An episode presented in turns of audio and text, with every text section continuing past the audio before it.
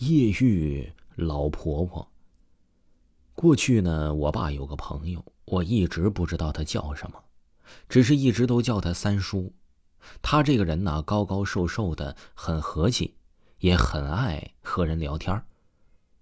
有一日呢，我和我爸到他家拜访，要走的时候呢，刚好外面就下起了小雨，三叔就说让我们多待一会儿，他也正好呢和我爸聊聊天儿。聊了一会儿啊，三叔就突然指着角落里一把黑色的雨伞，说道：“张哥，你知道吗？每当下雨，我就会想起这把旧雨伞。不瞒你们说，它曾经救过我的命。”我和我爸都非常好奇，就问怎么回事了。于是呢，我三叔啊就点燃了一根烟，开始给我们讲了。他的亲身经历的一件事。大概十年前的时候啊，我三叔呢在市区开了一家五金店，经常需要送货到乡下各地。那天下午，他正好要送东西到一个小山区，回来的路上突然下起了瓢泼大雨。没过多久啊，这雨水就汇集满地，崎岖的山路立刻变得泥泞不堪了。三叔小心的开着车往回走，突然前方出现了一个人影，开近了一看，原来啊是有一个怀抱小孩的妇女。这老妇女呢打着一把黑色的大雨伞，在雨中缓缓前行，衣衫湿了一大片。三叔慢慢的把车开到了她的身边，大声说道：“大娘，你上哪儿去啊？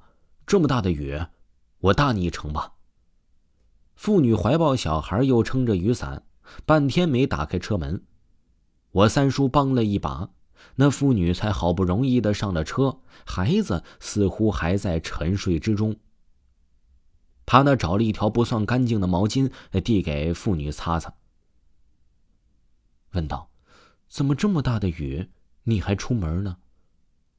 孩子突然发高烧，刚出门的时候雨不大。家里的男人都不在家，等不了。儿子有婚姻，就扔下孩子出去打工了，就我一人在家呀。妇女说道。三叔侧头仔细看着妇女，年纪呢和自己父母相当，却也已经白发参半，脸上布满岁月的沧桑，应该是孩子的奶奶。问道：“你是要去村里的那个诊所，是吗？”妇女点了点头。那我送你过去吧。说着，三叔就发动了车子。妇女一听，脸上露出了无比感激的表情，眼泪差点就掉了下来。山路，暴雨，环抱小孩可想而知当时的情景有多么糟糕。尽管呢，路程不是很远，大约过了十几分钟吧。总算是走出了泥泞的山路，就到了村口的小诊所。我三叔又帮妇女打开车门。此时雨刚好停了，只是星星点点，天色呢逐渐的亮了起来。妇女感激的下了车，眼睛湿漉漉的，说了几声谢谢，便抱着孩子急匆匆的走到了诊所里。完事后啊。我三叔就开始往回家的路上赶，此时已经接近傍晚时分了，天色又渐渐的暗淡下来了。大约半个来小时吧，就到了自己的家门口。自己的五金店在一个小巷子里，他就找了个地方停车了。一下车呢，就皱起了眉头。原来呀，天空之中又飘起了毛毛细雨了。突然。他发现副驾驶座位上有把黑色的大雨伞，正是刚才抱小孩的大娘落下的。三叔心说正好，就拿起了雨伞撑开，就往店里疾步走去。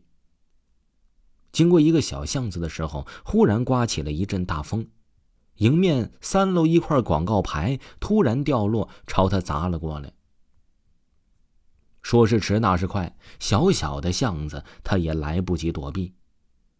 慌乱之下呢，只好紧紧的攥着那把黑色的大伞挡在面前。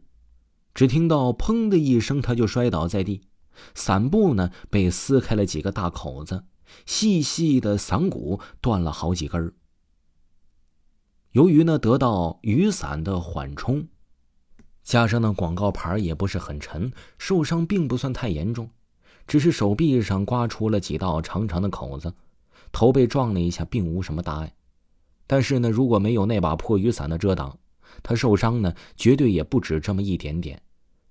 也许真就是机缘巧合，他冒雨搭送老妇。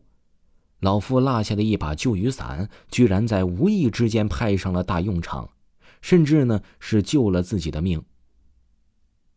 无论是机缘还是巧合，亦或者是冥冥之中早有定数，如果不是这趟搭车之行，或许他的人生中此时正在潜伏着更大的灾难，也未可知。这，就是因果。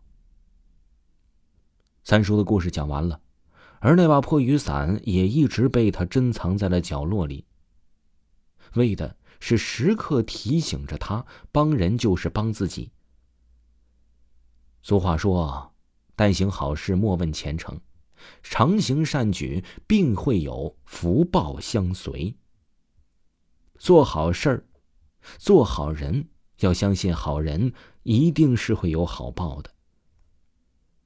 听众朋友。本集已经为您播讲完毕了。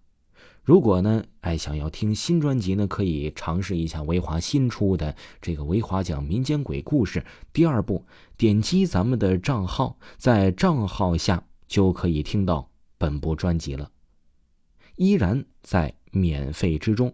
喜欢的朋友，哎，一定不要错过呀！这部专辑呢，非常的精彩，错过，哎，也就是没有了。